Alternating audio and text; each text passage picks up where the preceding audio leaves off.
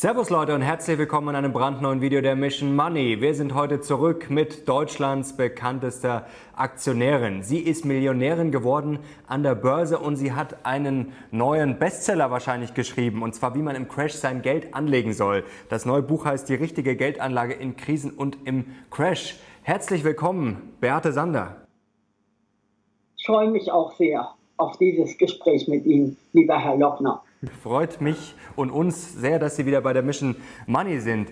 Jetzt müssen wir, bevor wir über den Crash und die Krise und Ihr Buch sprechen, über ein Thema sprechen, was aktuell gerade ist und was nicht so schön ist, nämlich Wirecard. Ähm, jetzt fragen sich sicherlich einige Leute daheim, ob Sie auch in Wirecard investiert waren und was Sie jetzt zu dieser ja, Katastrophe sagen. Also was meine Investition betrifft, komme ich sehr gut heraus.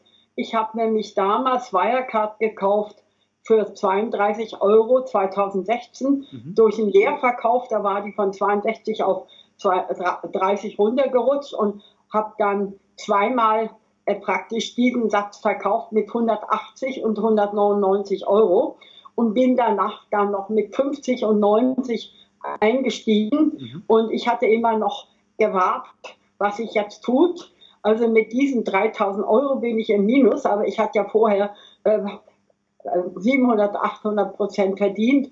Deswegen komme ich selber schadlos raus. Was mich aber erschüttert ist, dass man äh, als DAX-Unternehmen einen solchen Betrug macht. Ich habe das nicht für möglich gehalten. Es ging ja jahrelang, von 2016 bis 2020. Die einen waren dafür, die anderen waren dagegen. Ich bin immer davon ausgegangen, Schlampereien, Unregelmäßigkeiten mhm. im Ausland ist das nicht alles so gelaufen. Aber wenn man jetzt hört, dass hier wahrscheinlich ein riesiger Betrug ist, nicht nur Wirecard, sondern andere Institutionen mit betroffen sind und dass auch die Prüfungsgesellschaft, die ja lange die Testdata ausgestellt hat, da auch äh, die ausgestellt hat. Also das, was jetzt passiert ist, konnte ich nicht glauben. Jetzt kostet die Aktie nicht mehr drei Euro und fliegt natürlich auf den DAX. Wenn es Kriminalität ist, was man ja nur annehmen muss, wird sie auch nicht in einem NDAX und SDAX mehr drin sein, sondern ganz rausfliegen. Da ist vielleicht noch die einzige Chance, weil das Geschäftsmodell selber ja vielleicht nicht so schlecht ist, dass das übernommen wird und dass sich jemand anders weiterführt. Das ist eigentlich noch meine Hoffnung. Selber komme ich sehr gut raus aus dem Verlust, weil ich ja insgesamt gar keinen habe. Aber mir tun natürlich die Menschen leid, die auf Wirecard gesetzt haben, auch immer gesagt haben, DAX, sowas kann gar nicht passieren und jetzt quasi Totalverluste haben. Mhm. Das ist ganz schlimm, ist auch sehr schlecht für Vertrauensbildung im DAX. Aber es hilft jetzt auch nicht weiter, jetzt mit Sammelklagen alles Mögliche zu machen, sondern sich auf die anderen guten Termen zu konzentrieren. Kommen wir zum Thema Crash. Da haben Sie jetzt auch ein Buch drüber geschrieben aus aktuellem Anlass. Jetzt würde mich noch mal kurz interessieren der Rückblick. Wir haben uns Anfang März haben wir uns ja getroffen in München. Da ging das Ganze ja schon los oder da hat man gewusst, Corona ist jetzt schon ein Problem. Aber es war noch nicht abzusehen, wie schlimm das dann vielleicht noch wird. Also da waren wir natürlich schon ein bisschen runtergerutscht an der Börse, aber es war jetzt noch nicht der totale Crash. Der kam dann ja eigentlich erst Mitte März. Ähm, wie haben Sie das danach erlebt und wie hat das vor allem sich dann auf Ihr Depot ausgewirkt? Also äh, auf meinem Depot hat sich das nicht so weiter schlecht ausgewirkt, als natürlich der DAX praktisch von 13.800 Punkten, ich habe da um fünf Punkte aufgerundet, das war im Februar 2020 und dann plötzlich im März auf äh, 8.200 absoff da waren meine zwei Millionen auch nicht mehr da. Es waren so 1,58. Das hat mich nicht weiter aufgeregt. Ich habe diese Tiefkurse genutzt mhm. und habe kräftig zugekauft. Und wenn ich jetzt gucke, habe ich 2,5 Millionen locker.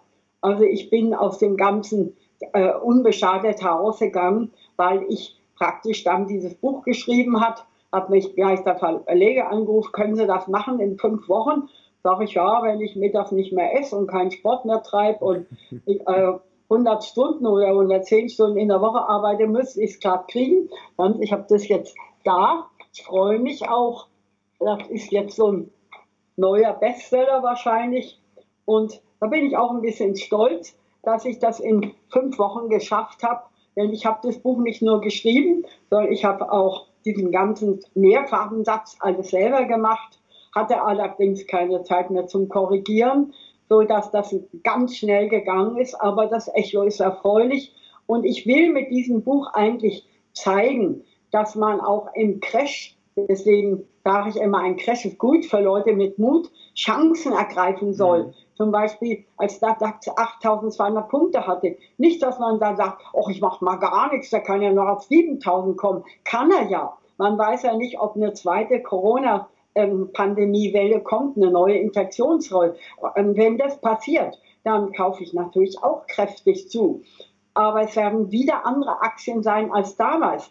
Also man soll diesen ganzen Crash dazu nutzen, dass ich sehe, wenn gute Aktien, ja, jetzt nicht Wirecard zu 2 Euro kaufen, das natürlich nicht, sondern wenn richtig gute Aktien abstürzen, dass man da zukauft und wenn welche auch übertrieben nach oben springen und neue Allzeithochs generieren, da kann man auch mal sagen, da mache ich einen Teilverkauf, aber keinen Komplettverkauf, denn meine besten Rennpferde bleiben im Stall. Und man kann in jeder Woche, egal ob jetzt die Kurve ein bisschen nach oben gehen oder ein bisschen nach unten gehen, der DAX hat ja von 8.200 jetzt wieder auf 12.000, über 12.000 Punkte zugelegt mhm. und der SEC sogar ein neues Allzeithoch.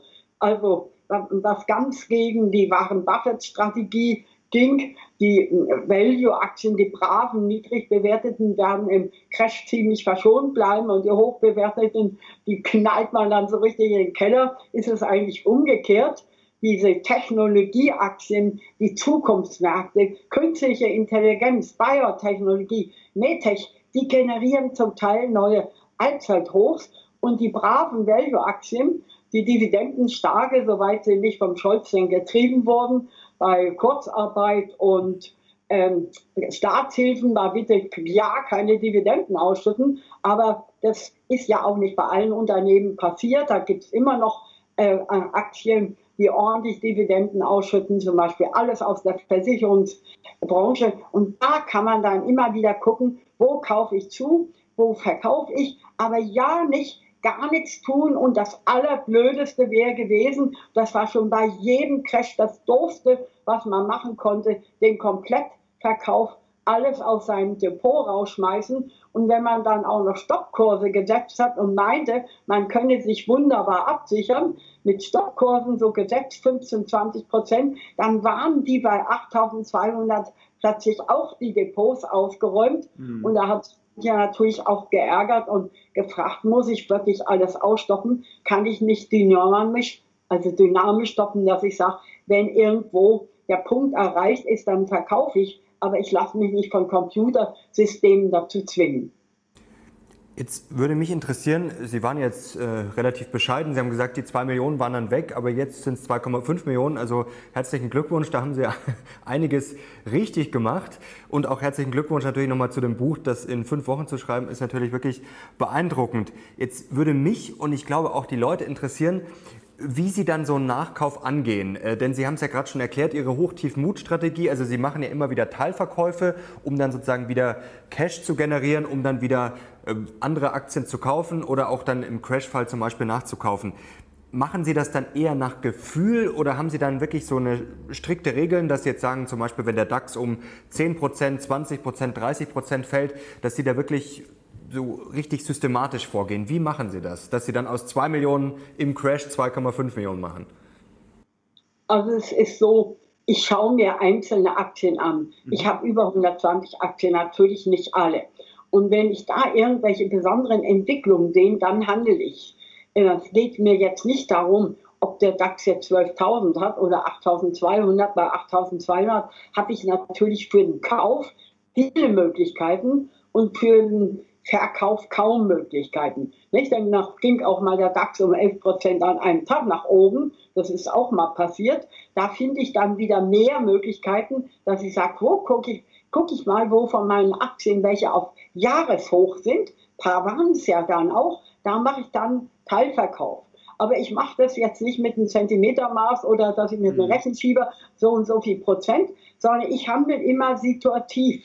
Und da nutze ich dann auch praktisch oft die Unkenntnis von anderen Aktionären aus. Da nehme ich mal das Beispiel äh, jetzt Athos Software. Mhm. Athos Software ist ein kleines Unternehmen, das beschäftigt sich so mit äh, Mitarbeitermanagement, auch wie regel ich jetzt zum Beispiel, wenn die Homeoffice machen, wie regel ich das mit Urlaubskontenabbau, also alles, was so mit Mitarbeitern zusammenhängt, war schon immer eine meiner Lieblinge und da habe ich welche praktisch, bevor die gesplittet haben, äh, mit 26 Euro gekauft. Jetzt hatten die einen Aktiensplit gehabt neulich und das wurde nicht angezeigt, sondern da war dann praktisch ähnlich wie bei Wirecard diese hohen Verluste, zeigte dann Athos auf äh, minus 70 Prozent, minus 60 Prozent, minus 80 mhm. Prozent. Mhm. Und dann haben manche auch mich angeschrieben, ja, die ist ja noch schlechter als Wirecard, die stürzt ja noch mehr ab. Sage ich, Leute, die stürzt überhaupt nicht ab.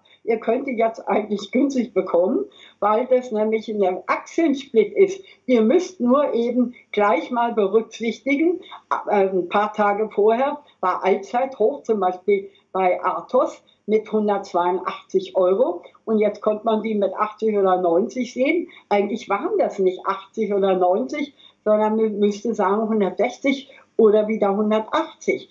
Und zuerst ist die wie verrückt abgekauft worden. Und dann haben manche gesagt, na, Athos ist nicht Wirecard, das ist richtig was Gutes, passt auch in die jetzige Zeit. Und dann haben sie die dann wieder wie verrückt gekauft. Und dann ist sie bis auf 114, 115 Euro hochgesprungen. Mhm. Eigentlich war zwei Tage vorher Allzeithoch mit 180, umgerechnet 90. Nicht? Und jetzt 114. Da habe ich dann Teilverkauf gemacht. Aber die, die ich für 26 gekauft habe, waren ja jetzt äh, nicht mehr 26, sondern 13. Und da habe ich 20 Stück für 13 Euro gekauft, äh, äh, verkauft, praktisch zum Preis jetzt von 114 Euro. Und da brauche ich nicht den DAX-Stand, sondern da brauche ich einfach, was passiert an der Börse. Nicht? Und wenn ich dann sowas merke, und da freue ich mich, dann mache ich einen Teilverkauf.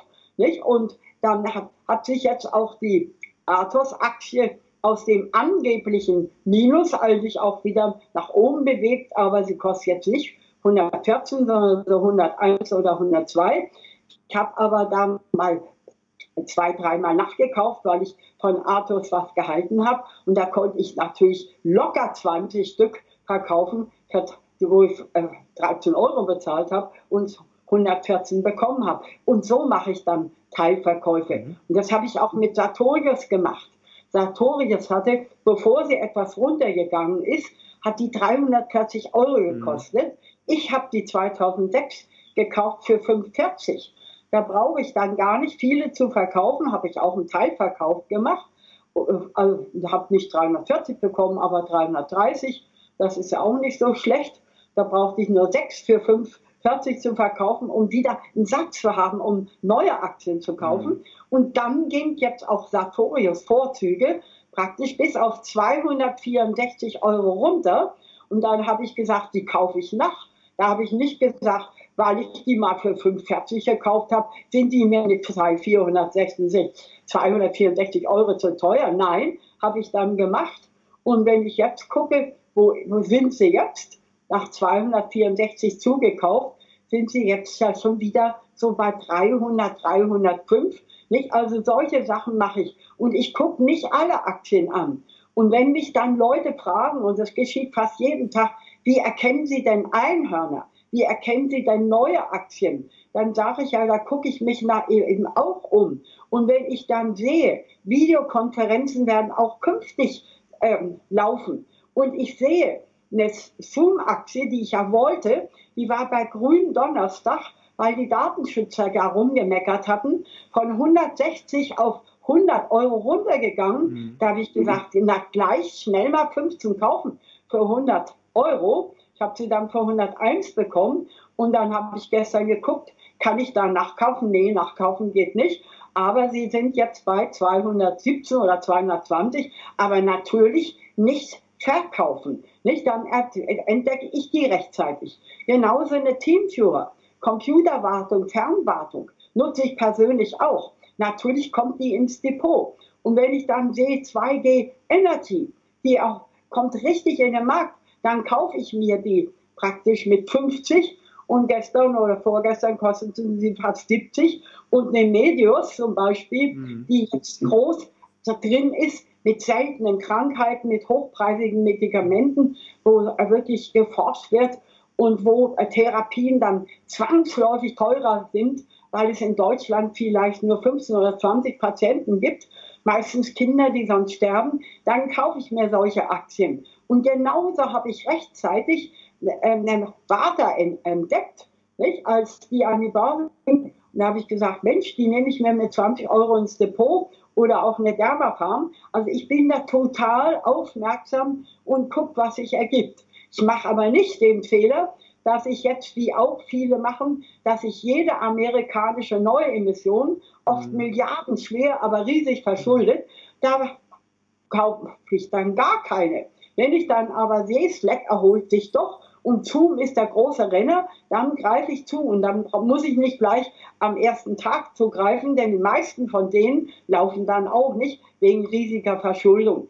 Also ich kann nur dazu raten, dass man nicht stur vorgeht, hm. sondern flexibel. Und dass man nicht sagt, ich kaufe nur Value, nur niedrig bewertete oder auch nicht umgekehrt, ich kaufe nur hoch bewertete Technologie, sondern ich mache beides und mische mein Depot und damit fahre ich gut.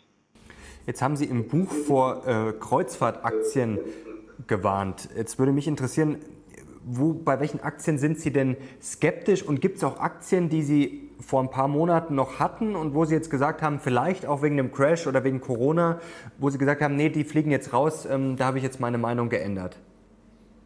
Also es ist so, also wenn sich meine Einschätzung ändert, dass ich das Gefühl habe, diese Märkte laufen nicht so und die Aktie dümpelt dann bei mir nur darum.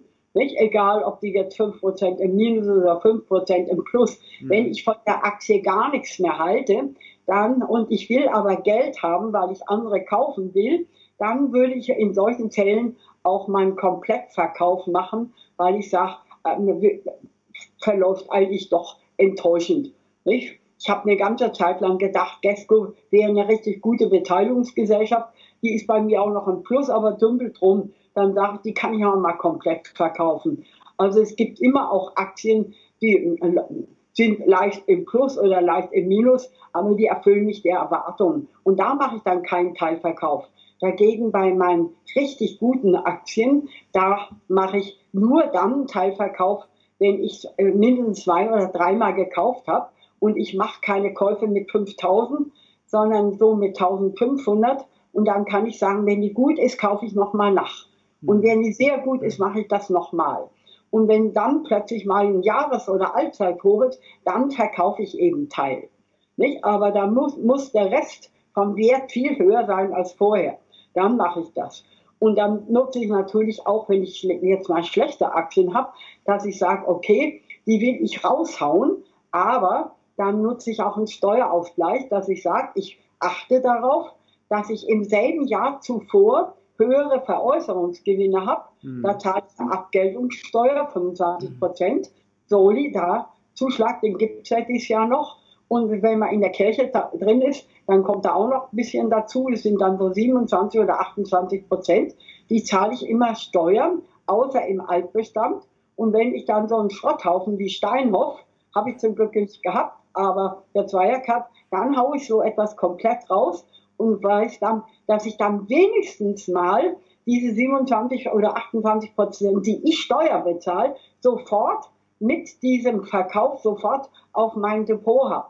Wenn ich da gar nicht drauf achte und das dann nur in der Steuererklärung berücksichtige und manche machen erst jetzt ihre Steuererklärung, die würden diesen Steuerausgleich dann auch erst im, äh, wahrscheinlich im Oktober oder November sehen, weil diese spät abgegebenen Steuererklärungen natürlich dann auch zuletzt bearbeitet werden. Ich mache meine Steuererklärung immer selber und zwar schon im März und ich habe auch schon den Bescheid bekommen.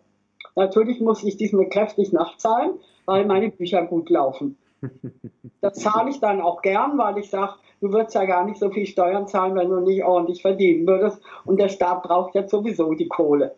Da bin ich dann gar nicht traurig. Das stimmt, der Staat kann die Kohle gerade leider gut gebrauchen. Ähm, Nochmal ganz kurz zu den Kreuzfahrtaktien. Ähm, die haben viele gekauft, also gerade nach dem Absturz. Da, warum sind Sie da nicht so optimistisch?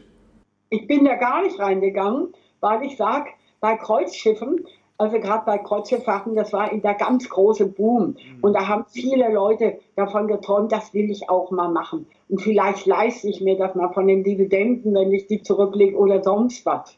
Und dann hatten die natürlich auch Corona, äh, Corona-Fälle. Und wenn man im Kreuzschiff ist und Corona ist, das ist das Grauenhafteste, was ich mir vorstellen könnte.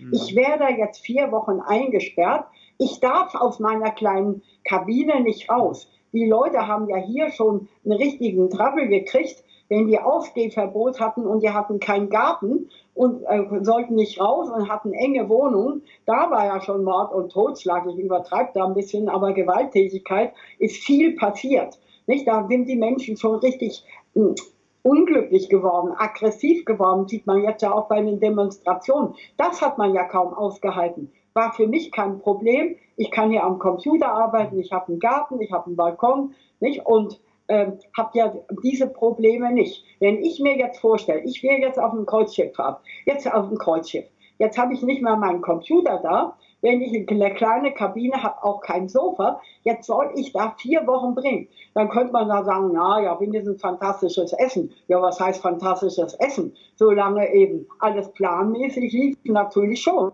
Danach aber gar nicht mehr. Außerdem wird man auch dick und fett und kugelrund und das ist gar nicht mehr gesund, wenn man dann praktisch nur noch isst und sich nicht bewegen kann. Und das ist ein solcher Horror. Und ich glaube, das wirkt noch lange nach, noch sehr lange nach, dass viele Leute sagen, ja, Flusskreuzfahrt durchaus. Das ist in der Nähe, da kann ich mal raus. Aber nicht mehr auf dem Meer. Also ich nehme an, das wird noch jahrelang anhalten. Solange dieses Virus nicht wirklich bekämpft ist mit Wirkstoffen über Arzneimittel, also bisher läuft äh, da noch nicht so hundertprozentig.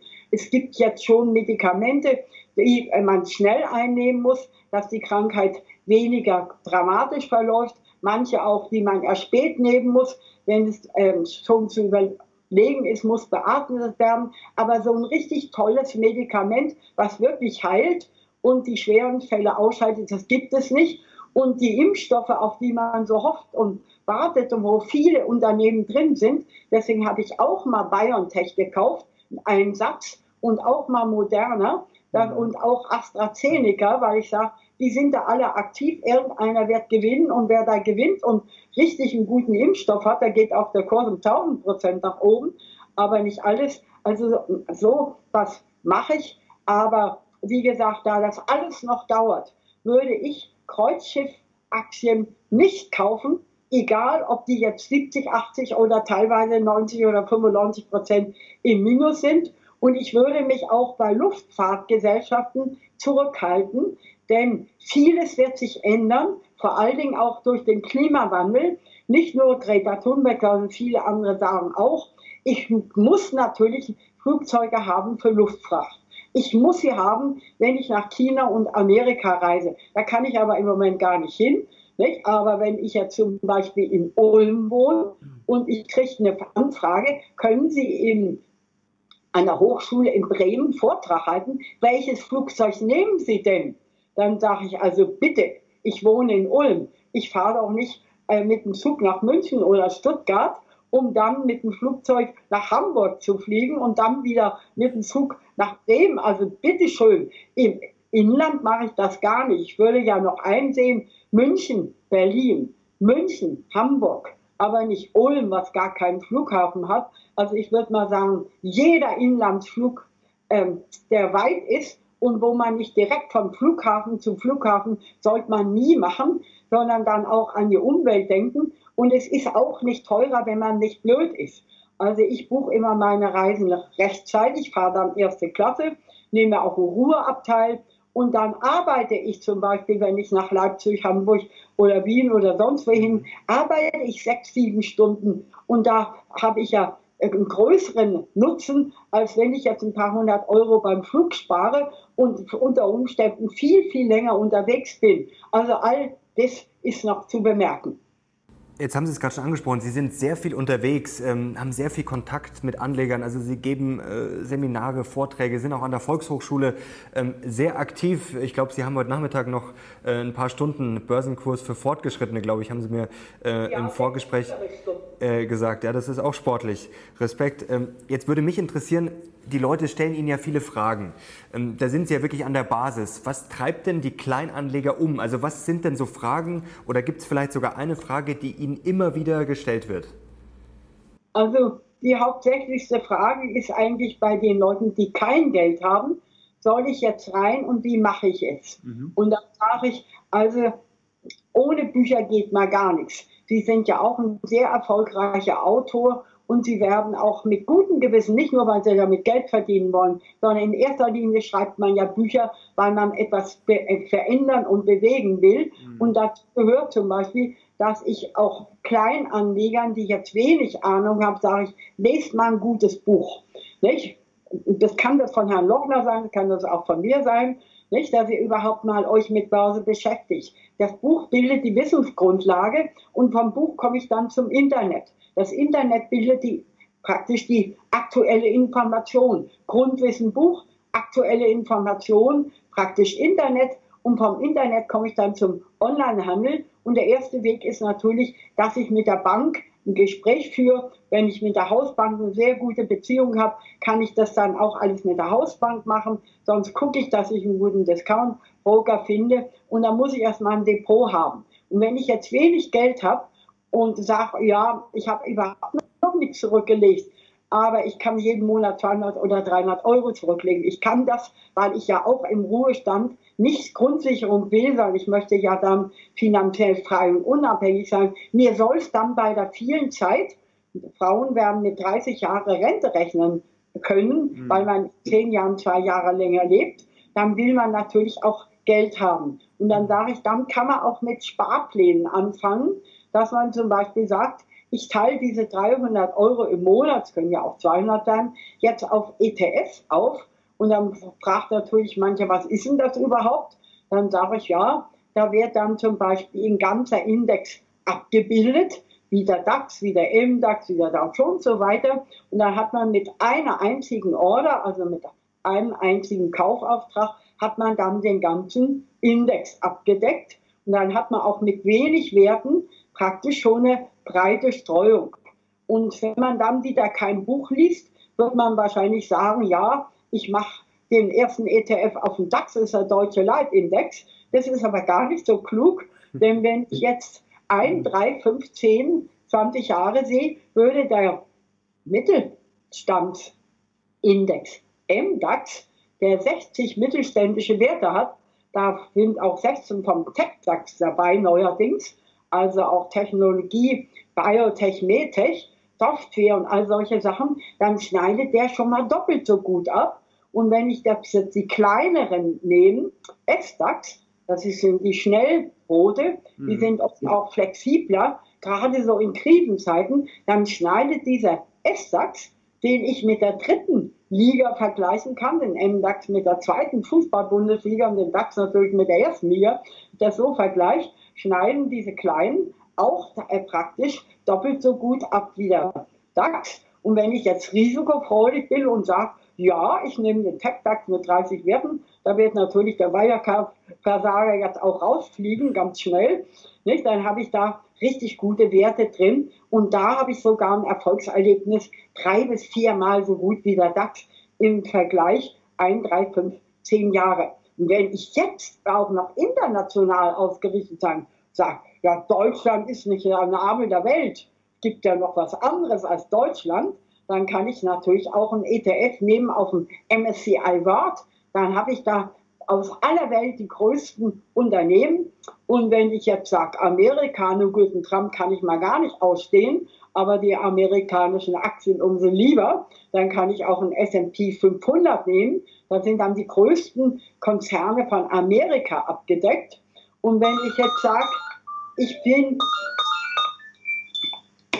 und wenn ich jetzt sage, ich bin richtig ähm, Technologie-Fan, richtig, nicht? Auch Biotechnologie, künstliche Intelligenz, Medtech, dann nehme ich dann natürlich den Nasdaq 100, denn im Nasdaq 100 habe ich dann praktisch Technologie pur und dieser ETF, da ist ja auch der ganze Index schon wieder auf Jahres- und mhm. Allzeit hoch, nicht? Der schneidet dann viermal so gut ab. Und so kann ich zum Beispiel mit einem kleinen Geldbeutel, mit ETFs anfangen, auch mit Sparplänen.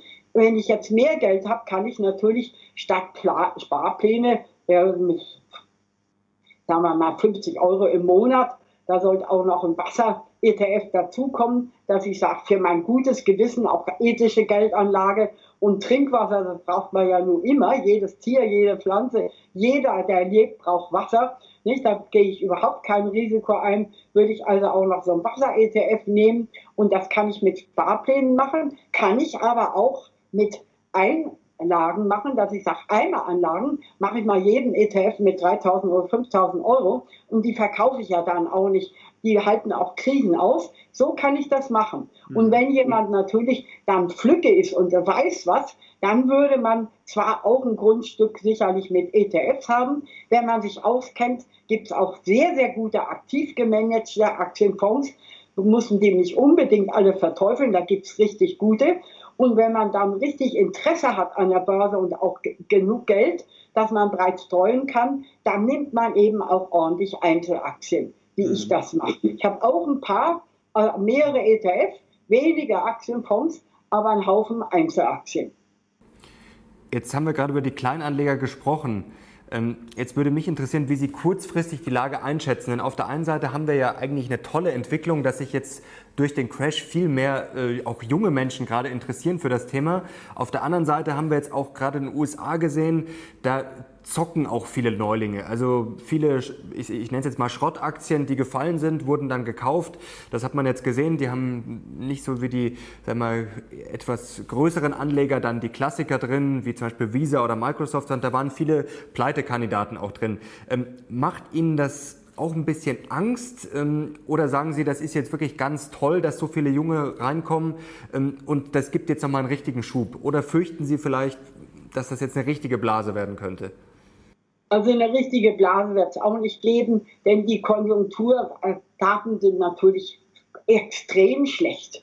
Nicht? Wenn man anguckt, wie niedrig, also wir haben ja kein Wirtschaftswachstum, sondern dieser, dieser Bruttoinlandsprodukt, das geht 6,9 bis maximal 10 Prozent runter. Wir werden auch ein ganz schlechtes zweites Quartal haben, wahrscheinlich auch noch ein schlechtes drittes Quartal, mhm. denn diese Großveranstaltung, wo ich gedacht habe, ah ja, äh, im August kann es wieder anfangen, die großen Vorträge zu halten, im September, Oktober, die muss ich jetzt schon wieder alle absagen, weil natürlich jetzt schon äh, das wieder verboten ist. Wird also noch länger praktisch dauern, dass viele Unternehmen jetzt noch große Probleme haben. Nicht? Mhm. Also das ist jetzt mal unternehmerisch gesehen, haben wir im Moment eine Rezession, wir haben eine ganz große Krise.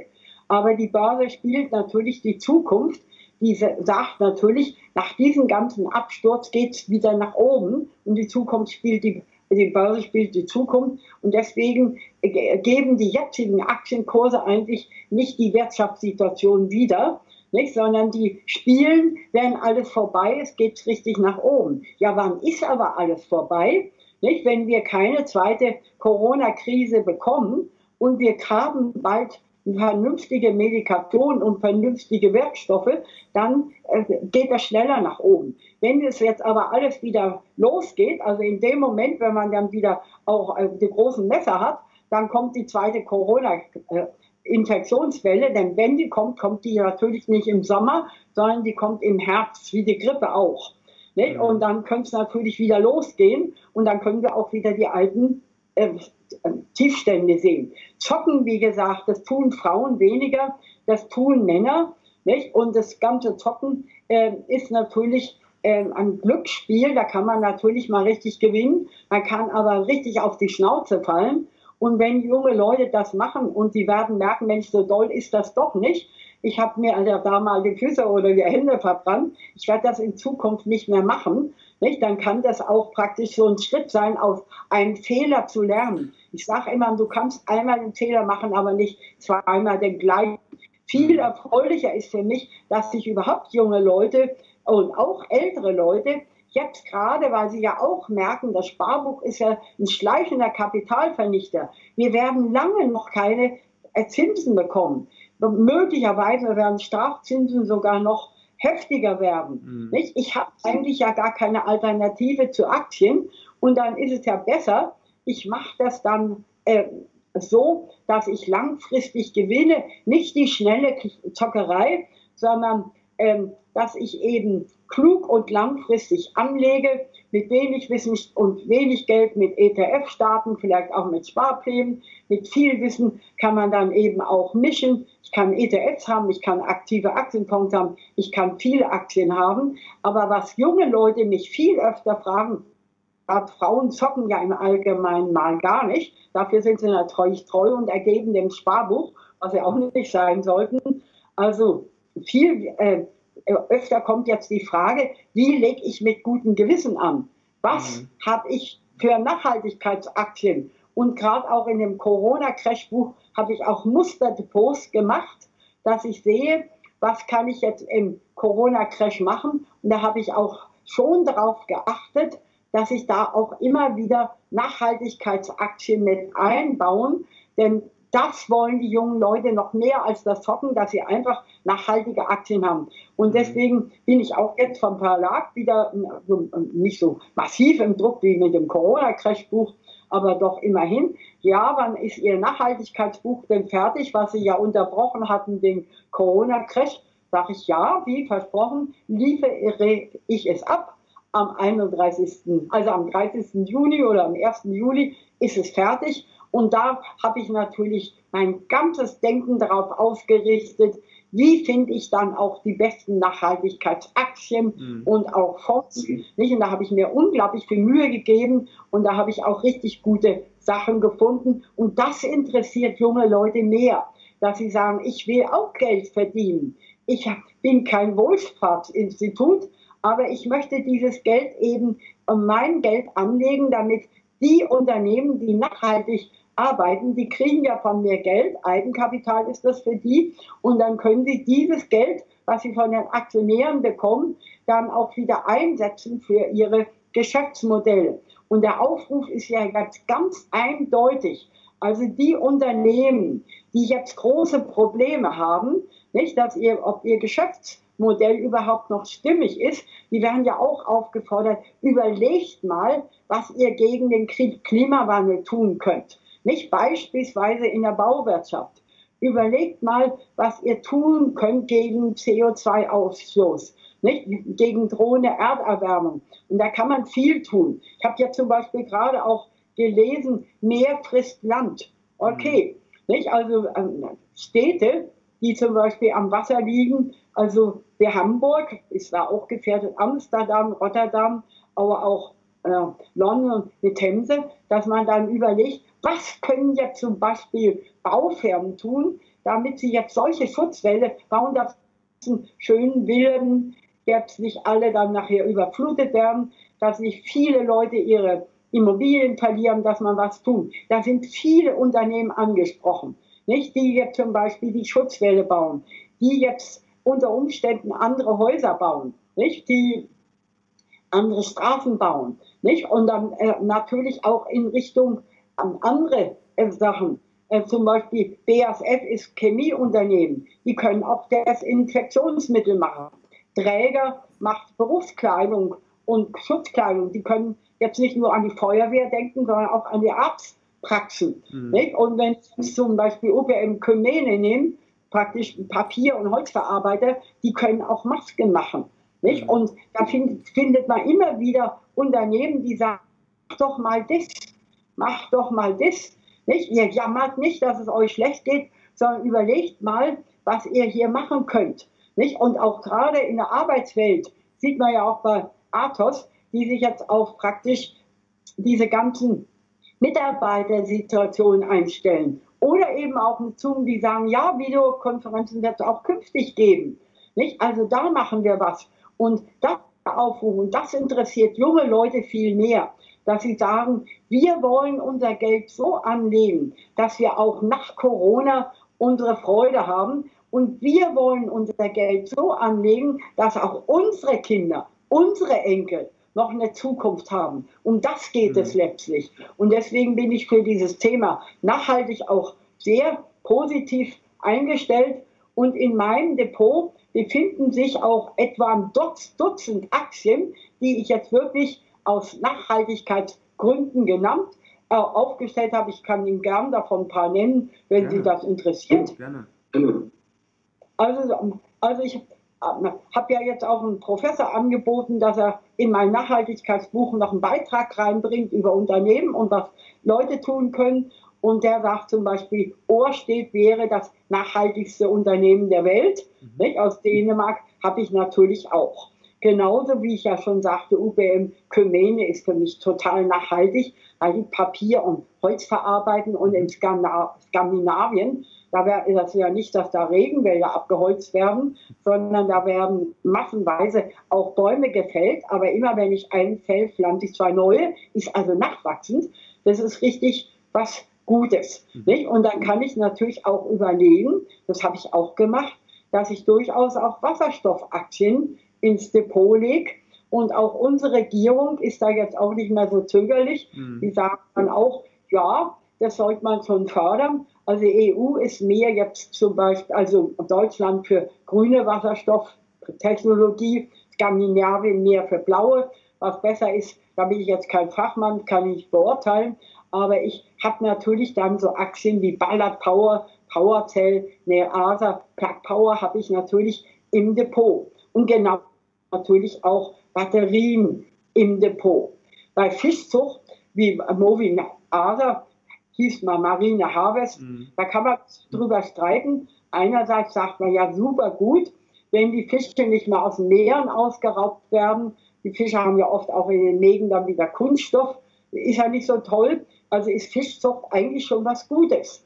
Nicht? Dass man sagt, wir züchten die Meeresfrüchte, wir züchten den Atlantik, Lachs, das können wir alles machen. Natürlich ist dann wieder die Gefahr, ja, Antibiotika, wenn die jetzt krank werden, wenn ich darauf verzichte, dann ähm, würde ich jetzt auch nicht machen, dann würde ich sagen, ja, mein Unternehmen ist pleite, äh, ich verdiene kein Geld mehr, ich bin pleite, meine Familie hungert, meine ganzen Mitarbeiter haben keine Arbeit mehr, dann würde ich auch Antibiotika geben, damit meine Fische überleben und mein Betrieb auch und meine Mitarbeiter auch.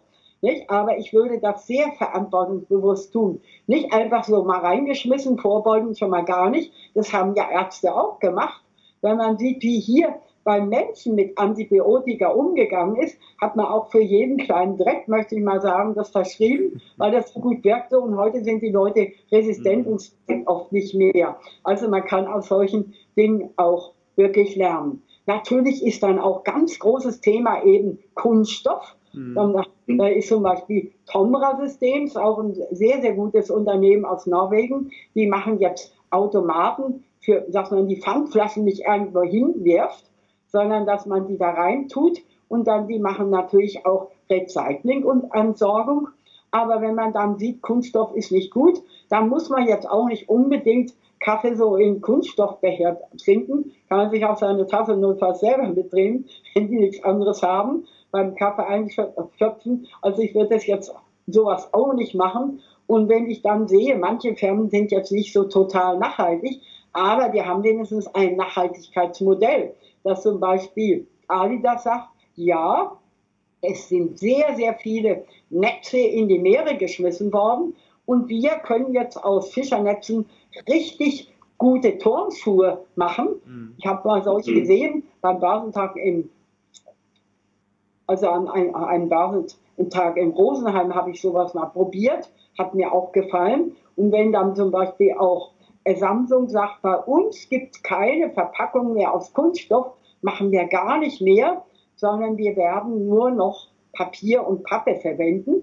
Und dann sollten sich auch mal Leute überlegen, die auch für Nachhaltigkeit sind, dass sie sowas ja eigentlich auch mal beachten könnten. Ich nehme jetzt meine Mandarinen oder Äpfel, alles, was ich so an Obst und Gemüse kaufe, gucke ich zu, dass ich es ganz ohne Verpackung mhm. mitnehme. Und ich sage mir, ich kann mir meinen Salat auch selber machen. Ich muss mir nicht Pakete schicken, denn Pakete sind ja auch nicht umweltfreundlich. Und wenn man dann sieht, dass alle möglichen Sachen mit Paketen gekauft werden und jedes dritte, vierte Paket wird zurückgeschickt, was das für eine Umweltbelastung ist. Nicht? Also ich würde vieles im Internet einkaufen. Nicht? Warum nicht meine Brieftaschen? Warum nicht ein Computer und Drucker? Alles Internet. Aber Mode, was ich anprobieren werde und Schuhe, das würde ich jetzt nicht kaufen. Und da wird auch betrogen ohne Ende. Da ist eine Hochzeitsfeier, da hat sagt eine Frau, ja, ich, äh, äh ich kaufe mir jetzt eine schicke Sache und trage das einmal, pass auf und schick zurück, was mir nicht passt. Nicht? Und all solche Sachen werden eben auch gemacht. Also klar, Leute äh, schummeln oft auch. Natürlich dann immer nur im Kleinen, während das Wirecard im Großen gemacht hat. Aber ich wollte nur sagen, Nachhaltigkeit ist ein ganz großer Trend. Und da bin ich auch, wenn ich schon nur alt bin, sehr engagiert dabei. Sehr gut, das ist ein spannendes Thema. Da können wir dann vielleicht auch nochmal äh, drüber sprechen, wenn Ihr Buch fertig ist. Jetzt hätte ich noch eine letzte Frage. In Ihrem aktuellen Buch über den Crash haben Sie auch über Gold äh, was geschrieben ähm, haben das angerissen. Wie schätzen Sie denn Gold grundsätzlich ein? Also Gold gilt eigentlich als Krisenwährung und man kann sagen, immer dann, wenn, sagen wir mal, starke Krisen und Crash sind, ist der Goldpreis gestiegen. Nicht? Das ist auch jetzt der Fall und damit sind auch Goldminenaktien gestiegen. Aber das ist jetzt auch nicht so toll, wenn man jetzt nur so etwas macht, denn Gold bringt natürlich auch keine Zinsen, es mhm. gibt keine Dividende und man muss auch immer aufpassen, dass einem das Zeug nicht geklaut wird. Wenn man dann das äh, auch vielleicht Anlagemünzen hat, die sammelt man gern, nicht? die können einem auch geklaut werden. Wenn man jetzt einen Tresor braucht, das kostet auch nochmal richtig Geld. Nicht? Und wenn man dann sagt, ich äh, tue mein Gold jetzt in die Bank, äh, Schließfach, die nehmen da auch ganz schön Geld, dann kann ich es mir aber auch nicht mehr angucken. Nicht? Also äh, so toll ist Gold auch nicht. Ich würde sagen, ja, mit so 15, maximal 15 Prozent Anteil kann man das haben. Man muss es nicht haben, man kann es haben und man kann auch durchaus Sammelleidenschaft damit verbinden, dass ich das mit Anlagemünzen mache. Sonst kann man natürlich auch Barren nehmen, aber jetzt nicht bitte alles Geld in einen großen. Bei Aktien kann ich ja Teilverkäufe machen. Nicht? Wenn ich also zehn, äh, zehn Amazon habe, davon kann ich auch eine verkaufen oder fünf mit einem großen Goldbarren. Entweder ist er weg oder ich habe ihn noch, geht auch nicht. Und wenn man sagt, ja, ich, äh, meiner Liebsten oder meinem Liebsten kaufe ich eine teure Uhr oder schönen Goldschmuck oder sowas, dann ist das eigentlich keine Kapitalanlage, gerade bei Schmuck würde die Hälfte von dem Gold ja dann eigentlich die Juwelierarbeit ist, sein. Und man darf auch nicht vergessen, dass also Teppichhändler und Edelmetallhändler und solche, die oft dann auch gucken, hat er eine Ahnung oder hat er keine. Und wenn man da nichts weiß, wird man auch sehr, sehr gern über den Tisch gezogen. Da gehört das so zur Unkultur. Der nichts weiß, der zahlt das Doppelte oder kriegt die Hälfte. Nicht? Also in dem Markt sollte man sich auch auskennen. Und wenn man das nicht tut, dann kauft man eben lieber Cetra Gold oder eben äh, wirklich die etablierten Goldmünzen, aber fällt da nicht auf jeden äh, äh, Trick herein. Nicht? Und gerade auch in diesem grauen Kapitalmarkt wird ja auch immer wieder Geld, unglaublich viel Geld abgezogen, mhm. weil die Leute oft, äh, gerade mit Enkeltrick und äh, sonstigen Tricks, wird denen oft auch das Geld aus der Tasche gezogen. Also das sollte man alles lieber nicht machen. Ein bisschen Gold ja, vor allem Goldschmuck ist natürlich Ausdruck von Liebe und Zuneigung, von Lebensfreude, nicht von Lebensoptimismus, sowas von dort her wunderbar. Aber jetzt äh, sein ganzes Geld in Gold stecken, auf gar keinen Fall. Das ist doch ein super Schlusswort. Frau Sander, herzlichen Dank. Das hat großen Spaß gemacht. Wir haben einiges besprochen und ich wünsche Ihnen natürlich herzlichen, äh, herzlichen sage ich schon, viel Erfolg von ganzem Herzen mit Ihrem neuen Buch. Ja, ich möchte noch mich an die Anleger wenden. Da heißt da mein Spruch sozusagen weg vom Sparbuch hin zu Aktien. Und vielleicht, weil das einprägsam ist, ich vergleiche mich immer gern mit einem Gärtner, der genau zur richtigen Zeit muss er sehen, muss er pflanzen, düngen, nicht? Unkraut vernichten, bewässern, damit er eine richtig gute Ernte einfahren muss. Und dieses Timing, nicht, dass man das eben auch macht mit Aktien. Das ist so der Vergleich mit dem Gärtner. Und da wünsche ich Ihnen, dass Sie so ein richtiges äh, Händchen haben für eine erfolgreiche Aktienanlage, egal ob mit wenig oder viel Geld, seien Sie dabei, machen Sie mit. Nicht? Die Aktie ist praktisch die beste Alternative äh, zum Sparbuch. Und wenn Sie das machen, haben Sie auch wieder ein neues Hobby und Sie haben dadurch auch mehr ähm, Lebensfreude, mehr Optimismus und vor allen Dingen auch eine gewisse Spannung, weil Börse ja alles andere als langweilig ist. Mit Ihnen war das auch überhaupt nicht langweilig. Es hat mir sehr viel Spaß gemacht und ich wünsche auch Ihrem to tollen Buch weiterhin viel Erfolg, denn es wird wirklich sehr gern gelesen, vor allen Dingen auch wieder von jungen Leuten, die eben auch sagen wollen, ich will ja mit 20 jetzt nicht die Fehler machen, nicht? Und das nachher mit 70 oder sonst was merken, sondern es gleich richtig machen. Also für sie selber genauso viel Erfolg und natürlich wünsche ich mir das auch für meine eigenen Sachen. Herzlichen Dank, Frau Sander auf bald und da brauche ich jetzt nichts mehr hinzuzufügen zu diesem tollen Schlusswort. Ich wünsche euch natürlich auch ein gutes Händchen beim Investieren und danke fürs Zuschauen. Bis zum nächsten Mal. Wir sind jetzt raus. Ciao.